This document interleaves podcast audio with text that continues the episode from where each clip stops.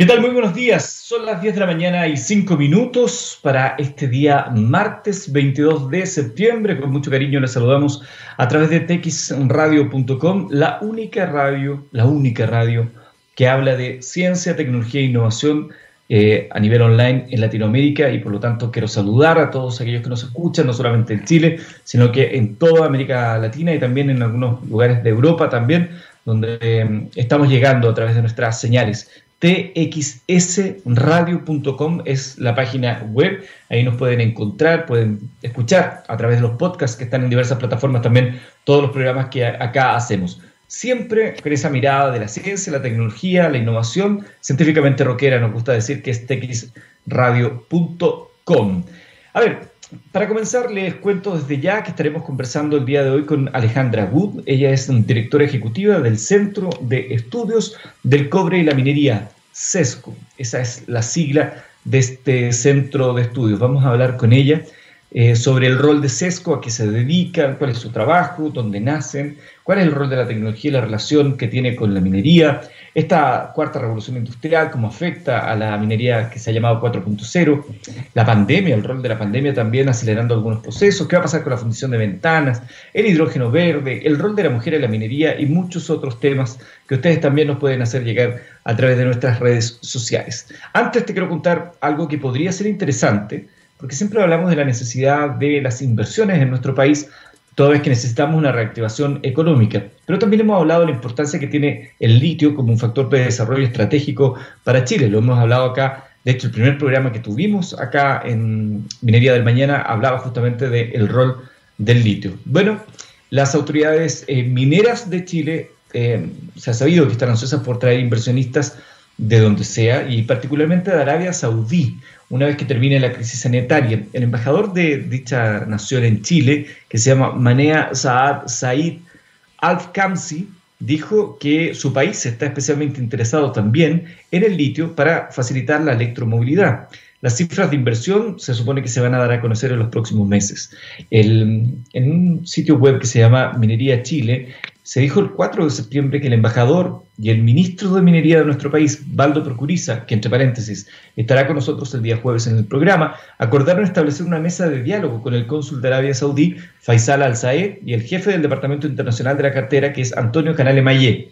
Los funcionarios trabajarán en un memorando centrado en el cobre y el litio como principales impulsores de la transformación de la electromovilidad. Según un informe, ambos países también establecerán un consejo de cooperación minera. Saif Akamsky dijo también eh, que su país espera beneficiarse de esta experiencia que ha tenido Chile a través de la iniciativa. Las exportaciones de Chile a Arabia Saudí alcanzaron los 106 millones de dólares anuales se involucran principalmente alimentos. Según cifras de la Agencia de Promoción de Exportaciones, que es ProChile, en 2019 los proveedores mineros locales exportaron 171 mil dólares en productos y servicios a Arabia Saudí, lo que representa casi el 80% de las exportaciones a Medio Oriente para el sector. Arabia Saudí también eh, planeaba participar en la Feria Minera Expomin de Chile por primera vez este año, pero el evento, como es eh, lógico pensarlo, se postergó hasta el año siguiente debido a la pandemia. El mes pasado, la Comisión Chilena del Cobre Cochilco dijo que para el año 2030 la demanda global de litio asociada a vehículos eléctricos debería crecer a 1,41 millones de toneladas anuales frente a las 75 mil toneladas actuales. Chile debe abordar diversos desafíos para invertir en investigación y desarrollo con el objetivo de agregar valor a la industria del litio. Recordemos que Chile es el segundo productor mundial de litio después de Australia. Interesante entonces esto que está ocurriendo con Arabia Saudí y se lo vamos a plantear el día jueves al ministro sobre estos eh, procesos de cooperación internacional y de qué manera también esas, esas uniones entre diversos países nos pueden beneficiar nosotros para poderle dar un salto de calidad a este mineral que con el tema de la electromovilidad se, tornará en un eje muy importante. Vamos a ir a la música, siempre somos eh, científicamente rockeros, así nos gusta decir, y vamos a comenzar hoy escuchando a Ratch. Esto se llama Tom Sawyer, son las 10 de la mañana con 10 minutos, estás en Minería del Mañana. Ya estamos de regreso en Minería del Mañana. Cuando miramos al futuro, vemos una compañía con un propósito claro. En Anglo American se han propuesto reimaginar la minería para mejorar la vida de las personas. ¿Cómo lo están haciendo? Poniendo la innovación en el centro de todo. De esta forma seguirán impulsando y estando a la vanguardia de la industria minera, adaptándose buscando mejores formas de extraer y procesar minerales, usando menos agua y menos energía. El futuro está cada vez más cerca. Anglo American, personas que marcan la diferencia en minería. Estás en Minería del Mañana a través de texradio.com para todo el mundo, edición en vivo, son las 10 de la mañana con 15 minutos de este día martes 22 de septiembre y saludo también con mucho cariño a la gente que nos está viendo a través de nuestro podcast en algún momento del día de la existencia y en algún rincón del planeta. Como lo habíamos anunciado, estaremos conversando a partir de este instante con Alejandra Wood, directora ejecutiva de CESCO, a quien ya saludamos. ¿Cómo estás, Alejandra? Gusto saludarte. No puedo. Hola, hola Eduardo. ¿No puedes? Aquí... No, sí puedo, pero es que aquí me están hablando, tú sabes, las vicisitudes del trabajo en la casa. Y entonces dije, no puedo, porque ya era tanta la insistencia, pero en todo caso, eh, aquí estoy. Eh, te saludo, Eduardo, buenos días y muchas gracias por esta invitación a conversar.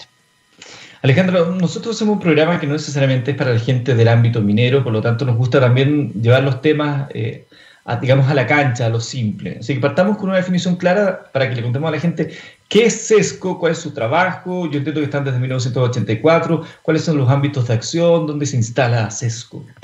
Mira, SESCO es una asociación de profesionales em, que nace por eh, un profundo interés por la minería como un motor de desarrollo para aquellos países que tienen eh, eh, recursos mineros y promover políticas públicas para la industria eh, en los países donde, como te digo, esta es una industria estratégica para el desarrollo. Además, monitoreamos y proveemos información, análisis y apoyamos a diferentes actividades para favorecer el diálogo entre los miembros de la sociedad civil y el sector minero. Un poco quizá el propósito de este programa de radio también, ¿no? Tener una conversación un poco más simple, si tú quieres, para llegar a una audiencia más amplia, ¿no?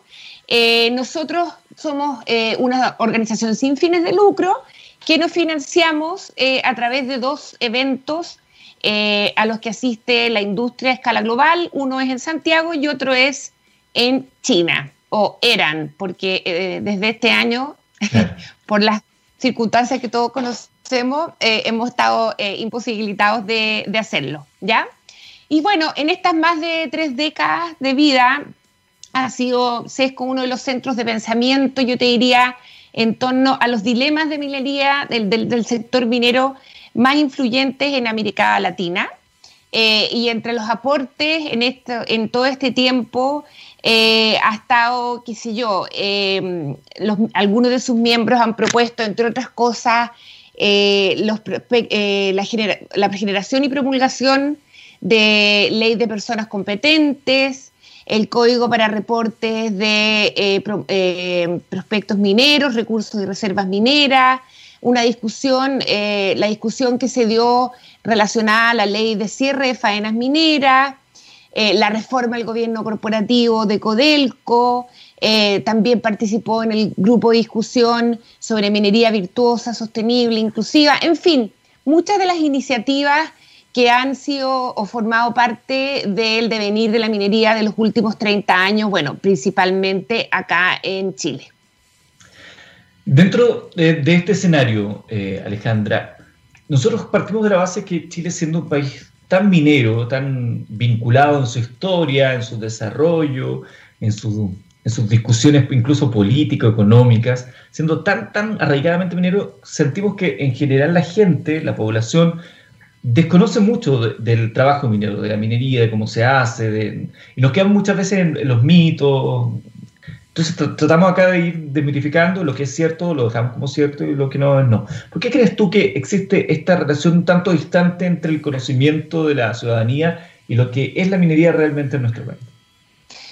Mira, yo pienso que hay distintos factores. Eh, uno que es histórico. Eh, nosotros somos un país eh, en donde la minería ya en, hacia fines del siglo XIX tenía un, un rol importante personajes como Domeico, por ejemplo, eh, fueron grandes emprendedores mineros, eh, y sin embargo lo que predominó fue una suerte de mentalidad de, nuestra elite me refiero, eh, a favor de lo agrario, de lo agrícola, ¿ok? Eh, y eso de alguna manera fue permeando a través del tiempo. Y por otra parte, además, esa élite también fue privilegiando, si tú quieres, la actividad económica que, que, fuese de bajo riesgo, ¿ya?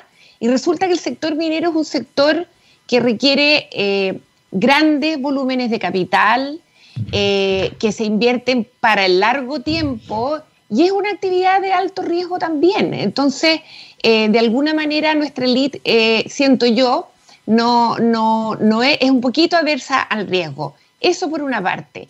Por otra parte, por las condiciones de nuestra actividad minera, esta se, siempre se ha dado a excepción, si tú quieres, de teniente o de las operaciones que hay en la quinta región o cercanas a, la ciudad de Santiago, el principal de la actividad o eh, faenas íconos como Chuquicamata, eh, em, esa actividad se da eh, en, sectores alejados de nuestra gran metrópoli. Y somos un país muy centralizado y la, minería se juega en sectores bastante remotos y en regiones eh, que son las regiones mineras, pero que si el resto de la población no visita con cierto interés de conocer la actividad que ahí se realiza, la verdad es que no tiene idea que eso sucede.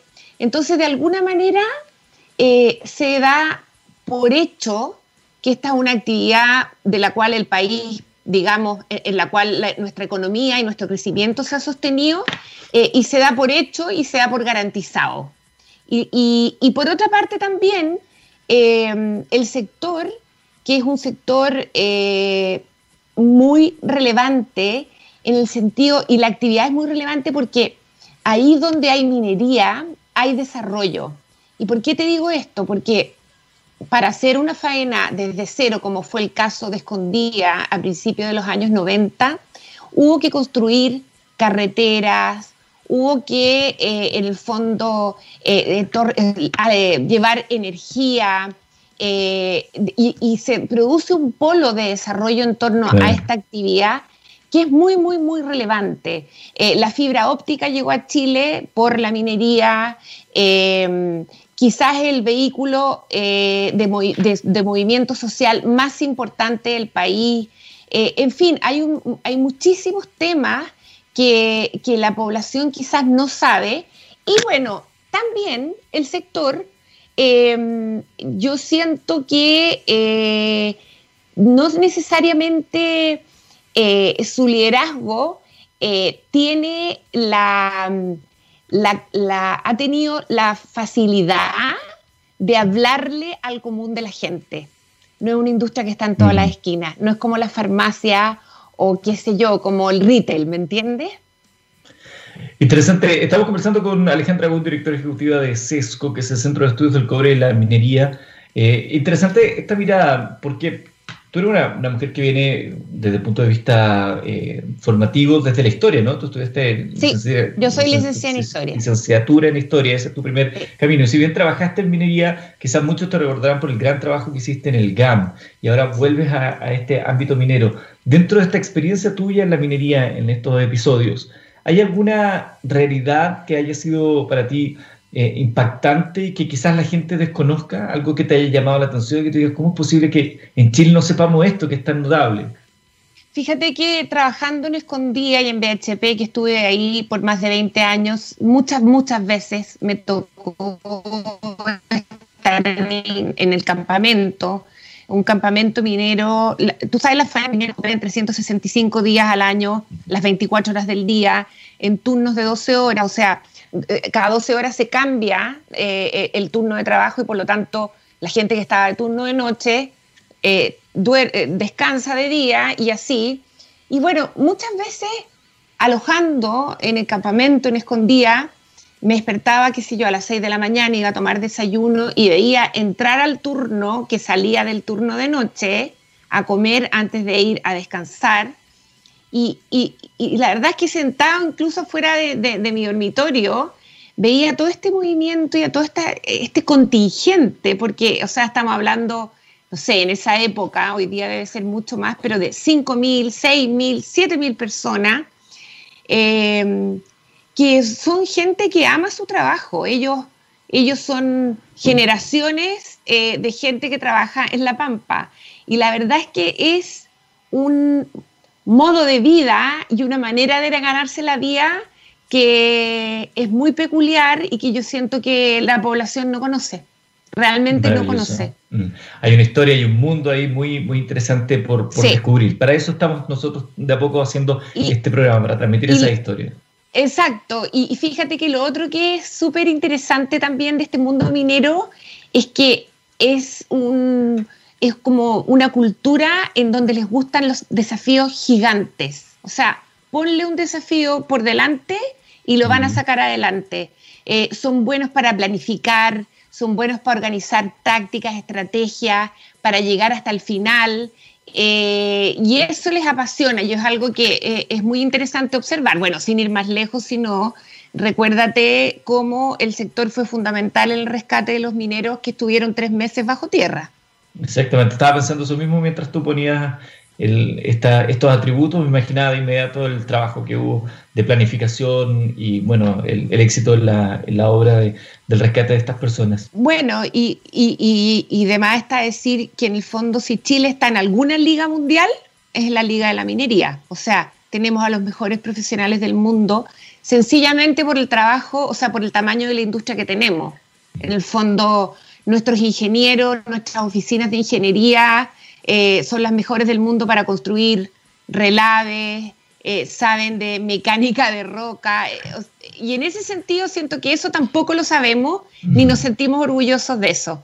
Piensa tú que el rajo de Chuquicamata es más profunda que la altura de la, de la torre del, ¿cómo se llama? El Costanera Center. O que en los kilómetros de los túneles, de los túneles del Teniente eh, tienen la distancia de aquí a la Antártica. Y esas cosas la gente no las sabe. Y eso lo hace, los hacen trabajadores chilenos, profesionales chilenos y trabajadores chilenos. Apasionante mundo. Alejandra, te quiero preguntar por tu evaluación de la minería en nuestro país hoy. ¿Cuál es el panorama en este mundo incierto post-COVID-19? Eh, ¿cómo, ¿cómo, ves la, la industria minera en Chile? A ver, la industria eh, minera en Chile hoy eh, es una industria que, está desafiada por, por digamos, yo te diría, el paso del tiempo principalmente. es una industria cuyos yacimientos ya están maduros, más el mineral se encuentra más profundo, eh, y es eh, una industria de unas envergaduras gigantes que en el fondo de alguna manera tiene que seguir creciendo para poder mantener sus niveles de producción. Y esto sencillamente porque las leyes del mineral van bajando. O sea, si tú tienes, qué sé yo, una tonelada de material, hace 30 años contenía más mineral que lo que contiene hoy como para que la gente entienda en términos simples. Entonces tú tienes que mover más material para extraer la misma cantidad de mineral. Y esto significa que eh, la competitividad del sector está muy desafiada, con una presión eh, de los costos hacia arriba, en un contexto que también cambió mucho. Hoy en día eh, hay eh, valores o, digamos, eh, ámbitos eh, de la gestión que la minería impacta que son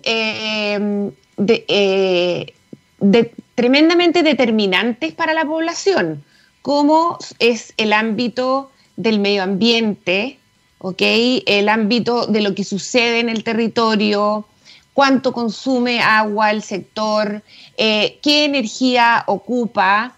Y entonces eh, el sector de alguna manera eh, está desafiado, por un lado, en los términos de su negocio, por mantenerse competitivo, y por otra parte, por de alguna manera remirar y reorientar su propósito de manera de que los aspectos que tienen que ver con la sustentabilidad del negocio eh, sean eh, perfectamente gestionados. Y por otra parte, además, todo apunta hoy a que en el futuro se va a intensificar el uso de minerales como eh, el cobre, que son esenciales para un futuro sostenible. Hay, una suerte como de paradoja, ¿no es cierto? El cobre, el litio, y esto le brinda a Chile grandes oportunidades, ¿ok?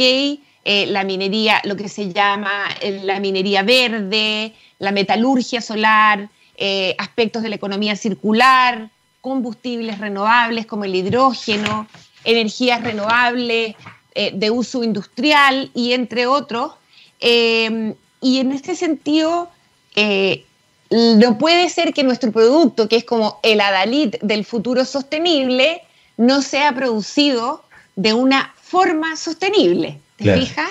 Entonces, de alguna manera las operaciones y las compañías mineras, y tú sabes que nosotros tenemos en Chile a grandes operadores de clase global, están todas eh, preparándose para, eh, de alguna manera, tener una suerte de certificación en todo lo que significa eh, abastecimiento responsable, es decir, estar al día con todos los estándares que garantizan eh, que haces un uso eficiente del agua, de la energía y de muchos otros parámetros que tienen que ver con este abastecimiento responsable que por lo demás en poco tiempo más va a ser una exigencia de las bolsas donde se transa eh, eh, el cobre, que es nuestro principal mineral.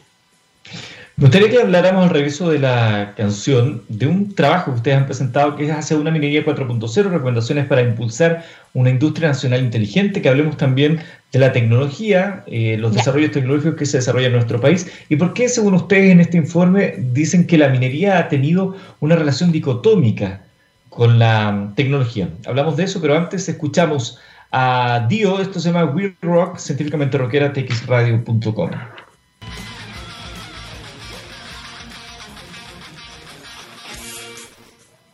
10 de la mañana, 36 minutos en vivo y en directo este día martes. Mire cómo avanzan los días. Martes 22 de septiembre del año 2020. Técnicamente deberíamos estar ya en primavera. Los alérgicos ya lo, hemos notado desde hace días que estamos eh, viviendo nuestras, nuestras propias crisis. Y estamos hablando de Minería del Mañana con Alejandra Wood, directora ejecutiva de CESCO, que es el Centro de Estudios del Cobre y la Minería yo mencionaba previamente que ellos han publicado, está disponible en, su página web que es sesco.cl, un interesante estudio que es Hace una minería 4.0, tema que hemos hablado nosotros, la cuarta revolución industrial, y cómo la digitalización también tiene mucho que decir en la tecnología. Y hay un punto dentro de este estudio donde ustedes mencionan que la industria minera ha tenido una relación dicotómica respecto a la tecnología de pronto son tanto conservadores en la adopción, pero finalmente la adopción de algunas, eh, de algunas nuevas tecnologías. Sin embargo, en el último tiempo hemos visto que el desarrollo tecnológico está fuertemente ligado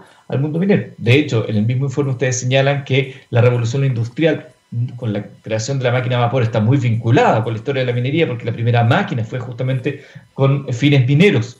Eh, háblanos de eh, la tecnología en Chile y la revolución 4.0 dentro de la industria minera, por favor, Alejandra. Bueno, eh, tal cual tú dices, hace principios de este año, bueno, todo se ve un poco nublado por la pandemia, pero publicamos un estudio que se llama Hacia una minería 4.0, recomendaciones para eh, impulsar una industria nacional inteligente, con el objeto de evaluar eh, el estado de adopción de las nuevas tecnologías en el sector y también recomendar Em, eh, medidas para eh, impulsar su, pleno despliegue, si tú quieres. Y lo interesante es que este trabajo participaron gente de la propia industria, por lo tanto, eh, pudimos como conocer de primera fuente cuál era ese estado, ¿no? Y efectivamente ahí en la introducción se dice que hay una cosa un poco dicotómica porque, bueno, la, primera, primerísima máquina vapor se creó para extraer agua de piques mineros del carbón, ¿ya? Y, eh, y además cada una de las revoluciones industriales ha impulsado la demanda por minerales, ¿ya? Entonces, eh, de verdad, hay una relación muy estrecha entre las revoluciones industriales y la minería. Ahora, volviendo a la minería 4.0, efectivamente el sector es uno de los últimos sectores en ir incorporando estas tecnologías en su quehacer.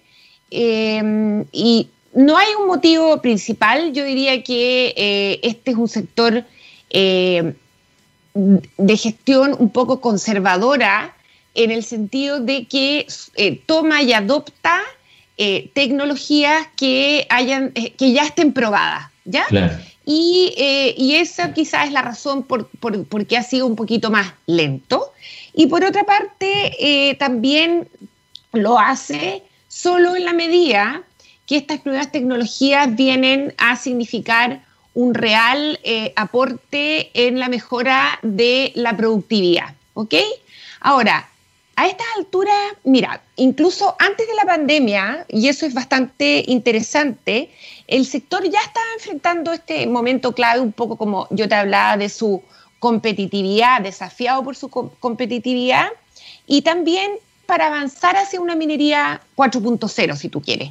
Eh, y este camino ah, venía bastante dispar eh, entre las compañías mineras eh, que vienen de distintas partes del mundo. Tú sabes que en Chile está Anglo American, BHP, tenemos un Codelco, y habían empresas que habían puesto la incorporación de estas tecnologías al centro de su estrategia, como es el caso de Anglo American con su eh, iniciativa Futures Mining. Río Tinto, por otra parte, tenía una iniciativa que se llama eh, The Mine of the Future y Codelco, que fue pionera en Chile en tener el primer centro integrado de operaciones, es decir, manejar una mina, como fue ministro Ale, desde, desde Santiago, la, operación de una mina. ¿Ya? Eh, y entonces, bueno, como te decía, hicimos este estudio en SESCO para eh, eh, e-, evaluar el grado de incorporación de estas nuevas tecnologías, su penetración en la industria minera y identificar las barreras. Ahora, nos dimos cuenta que el sector ha probado todas las tecnologías existentes. Como yo te decía, nuestra industria es una industria que está en las ligas globales y por lo tanto identificamos alrededor de 70 tecnologías asociadas a la minería 4.0. Están todas probadas. Eh, están probadas en distintas partes de la cadena de valor o del proceso en que uno obtiene el mineral. Y también eh, estas tecnologías eh, tienen distintos grados de madurez dentro de todo este proceso. ¿Ok? ninguna de estas tecnologías eh, ha traído una transformación en la manera de hacer minería y eso es muy importante tenerlo claro. Y eh, quizás el hallazgo más importante es que donde más se observa la penetración de ellas es en eh, el ámbito del procesamiento de minerales, ¿ya? el ámbito del procesamiento es cuando tú extraes de la roca el mineral, ¿ya? Em, y bueno, respecto de las recomendaciones, nosotros en el fondo dividimos las recomendaciones eh, para el sector mismo, o sea, el ámbito de las empresas, para el ámbito de los proveedores, que muchas veces son los que proveen estas tecnologías, en el ámbito de la academia, de la universidad y también eh, para el ámbito del Estado.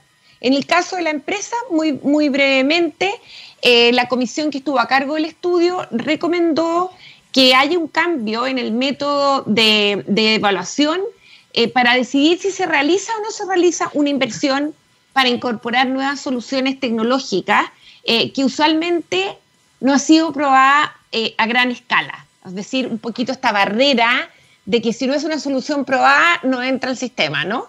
Ese es el caso de la empresa. En el ámbito de los proveedores, que tienen una gran responsabilidad, obviamente, no solo de seguir avanzando hacia la incorporación de estas nuevas tecnologías que sean robustas, confiables y de menor costo para que la inversión eh, sea menor, sino que también ellos tienen un rol en el conocimiento y generación de su propio cambio eh, cultural, como quien dijera, para generar nuevas tecnologías con sus propios servicios, aunque a lo mejor el cliente no lo requiera de forma explícita. ¿ok? Ellos también tienen ahí una tarea por delante. Bueno, respecto de la academia, que todos sabemos que es el motor intelectual de la, de la sociedad, esta juega un rol súper importante en la generación de, de, soluciones que evidentemente exceden la capacidad de la industria, ¿no? O sea, la industria no se dedica a hacer investigación aplicada. Este conocimiento eh, eh, de estas nuevas tecnologías indudablemente es un desafío que debe ser impartido en las salas de clase de la academia, de los centros de formación técnica y que hoy no necesariamente eh, están formando a sus jóvenes generaciones en, esta suerte de nueva forma de hacer minería, ¿ya? Y por último, el Estado, eh, que tiene que, a través de diferentes mecanismos de, financiamiento, de los cuales dispone, eh, puede generar instrumentos que, permitan eh, potenciar el conocimiento de este tipo de tecnologías en la industria y desarrollar las capacidades y habilidades asociadas al mismo. La manera en que, en que el sector lo ve, o, por lo menos los que estamos empujando el tema de la minería 4.0, es que Chile, así como es un campeón mundial en la liga de la minería, tiene todo para convertirse un campeón mundial en, la liga de la innovación tecnológica para la minería. De manera de que junto eh, con exportar minerales, exportemos minería también. ¿Por qué? Porque el laboratorio más grande del mundo lo tenemos aquí mismo, ¿ok? Y, cuando te hablaba de la sustentabilidad, por ejemplo, y que somos en el fondo eh, y que tenemos que producir nuestros minerales de manera eh, sustentable, bueno, ahí hay un espacio enorme de aprendizaje y de innovación que eh, sería como lo lógico que lo desarrollásemos aquí en Chile. Y para eso se requiere de colaboración público-privada. Se requiere de políticas públicas, se requiere de eh, la concurrencia de la academia eh, y también de la industria. Y eso está comenzando a pasar. Para eso existe el Programa Nacional de Minería Alta Ley. Están identificados cuáles son los desafíos tremendos y también iniciativas de mm, I más D que es posible llevar adelante pero mm, pucha, la colaboración es difícil, es difícil y, se toma su tiempo. Pero aquí Chile tiene una oportunidad muy grande y en el fondo tanto se habla de agregar valor y resulta que la mejor oportunidad que tenemos nosotros es agregar agua valor hacia arriba, aguas arriba, no hacia abajo, no necesariamente construyendo piezas de cobre para automóviles que se construyen en otros continentes, sino que justamente eh, en cómo producimos cobre, eh, con estas nuevas tecnologías y a través de, nuestra, de esta revolución tecnológica. A mí me encanta, si, hay una de, las facetas que me encanta de la minería es lo desafiante que es el escenario actual. No solamente desde lo que tú señalas, por ejemplo, el mismo COVID, como ha desafiado aún más y ha puesto aún más contra, contra sí mismo las medidas de seguridad, por ejemplo, que son tan estrictas dentro de la industria minera. Recordemos que la minería ha seguido funcionando porque es importante, es un pilar del desarrollo y económico. Eh, sería interesante que si en otra oportunidad lo podemos hablar, el, rol de la minería como factor de desarrollo. No quiero despedirme, nos quedan tres minutitos sin preguntarte lo siguiente, porque también te quería preguntar a propósito de lo de ventanas. Ustedes han hecho un, una comisión sobre fundiciones para saber, para definir qué tan importante tener una fundición en Chile, hablar del hidrógeno verde, por ejemplo, que también es un tema desafiante, pero no quiero despedirme sin preguntarte por el rol de la mujer en la minería. El fin de semana justamente apareció en el diario La Tercera una, una entrevista triple donde estabas tú, y decías tú, la minería del futuro centrará su foco en la diversidad, pero no solo relacionada a género, sino también por análisis de expertos de diversas nacionalidades, profesiones, trayectorias. No podemos seguir haciendo lo que hemos hecho por 30 años con un mundo más complejo y una sociedad mucho más exigente. ¿Cómo va el rol de la mujer en la minería hoy? Mira, eh, yo te diría que va lento, pero pienso que eh, va a ir seguro, lento pero seguro, porque el sector está muy comprometido con eh, la inclusión femenina eh, y por lo tanto creo que, que, como te digo, esto nos va a tomar un tiempo porque hay muchas barreras eh, que tienen que ver con pocas mujeres estudiando las carreras afines, que tienen que ver con quizá facilidad para entrar a trabajar al sector, pero ciertos grados de dificultad para retener a las mujeres en el sector, eh, pocas mujeres en ámbitos de liderazgo que sin duda van abriendo el camino a, otras mujeres, el, famoso role modeling, y también eh, desde el punto de vista, yo te diría, de la legislación, eh, faltan algunos aspectos que facilitarían, si tú quieres, el compatibilizar la vida familiar con la vida laboral en un sector que si, que si vas a estar en la faena, sin duda es muy exigente, porque estar para una mujer o madre de familia cuatro o siete días fuera de la casa, eh, algunas puede acomodarle, pero no necesariamente a todas, ¿no? Entonces, yo conozco una red de eh, mujeres estudiantes en minería que, que, puedo compartir del contacto porque quizás sería muy interesante que conversen con ellas, que justamente eh, en el fondo están empujando el tema desde distintas aristas y la verdad es que resulta muy interesante porque son personas igual de talentosas que, nuestros compañeros hombres y que mm, están abriendo camino, mucho más que cuando yo entré al sector, que fue como en los años 90. En esa época este no era un tema. Alejandra Wood es la directora ejecutiva del Centro de Estudios del Cobre y la Minería CESCO y ha conversado con nosotros el día de hoy acá en Minería del Mañana. Alejandra, un gusto y muchas gracias por recibir nuestra llamada. Gracias a ustedes, Eduardo, y los felicito por este programa. Muchísimas gracias, Alejandra.